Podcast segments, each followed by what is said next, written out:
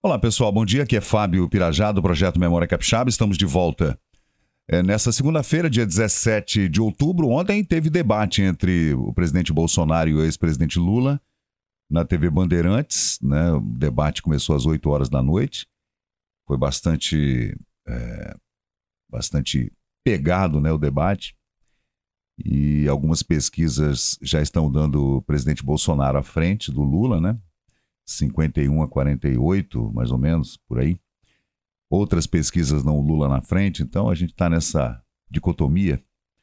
Mas hoje a gente vai, uh, aqui no Memória Capixaba, uh, falar de um, trágico acidente que aconteceu em Colatina em 1955. Uh, ah, Eleva-se a nove o número de mortos, continuam sem reconhecimento quatro cadáveres providências do vice-governador para que seja instaurado inquérito. Uh, a gente tem alguns acidentes muito importantes aqui, especialmente os de avião. O último que aconteceu aqui no aeroporto das Goiabeiras em 1962, que tirou a vida de muitos capixabas, pessoas importantes aqui. Eu posso lembrar, por exemplo, do engenheiro Fábio Ruski, que perdeu a vida nesse acidente. Claro que outras pessoas também. Eu vou fazer um vídeo especial sobre esse acidente aéreo outros que aconteceram aqui ao longo é, da primeira metade do século XX. Graças a Deus nunca mais tivemos nenhum acidente, nem teremos, né? Mas os acidentes automobilísticos são bastante comuns desde o início do século XX, né? Atropelamentos e batidas e é, inclusive acidentes é, de trem também, né?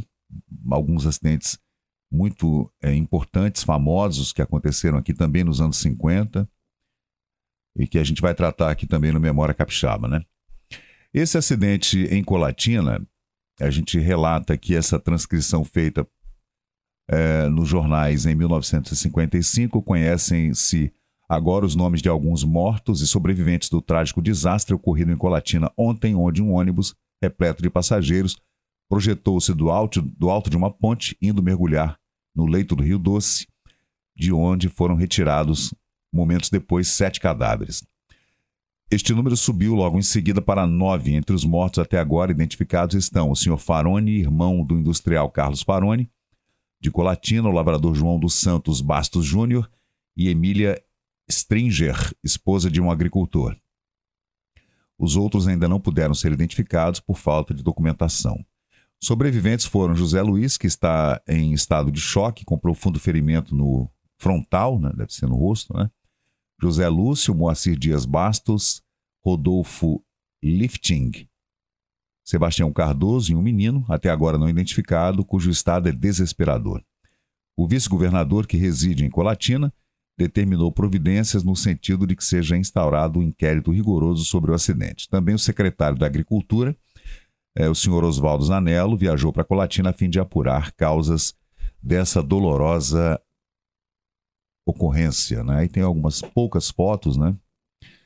É, que a gente vê a retirada de sobreviventes e de corpos né, do Rio Doce nesse trágico acidente de ônibus em Colatina em 1955. Eu fiz a transcrição uh, desse jornal carioca, né? E esse e outros acidentes importantes nós vamos trazer aqui no Memória Capixaba até porque a gente tem que levar em conta que Vitória, nos anos 1950, tinha 60 mil habitantes, 70 mil habitantes, né? O Espírito Santo inteiro deveria ter 500 mil habitantes, né? As cidades mais populosas sendo Cachoeiro, Vitória, Colatina, São Mateus, né?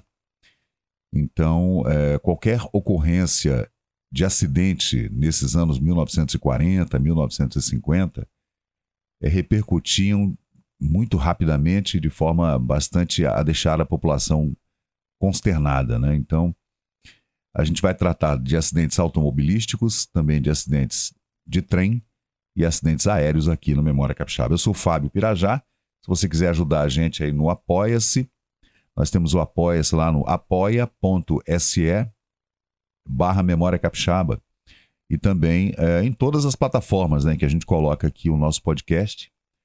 Uh, já temos aí uns 75 vídeos, né, falando sobre vários assuntos, uh, personalidades, é, é, o, o, nosso casario, é, importantes acontecimentos, é, tudo a gente trata aqui no Memória Capixaba, né, aqui no estúdio, no edifício da AMES, né, e se você quiser nos ajudar, por favor, deixa um like aí, tanto no Facebook, no YouTube e nas outras plataformas.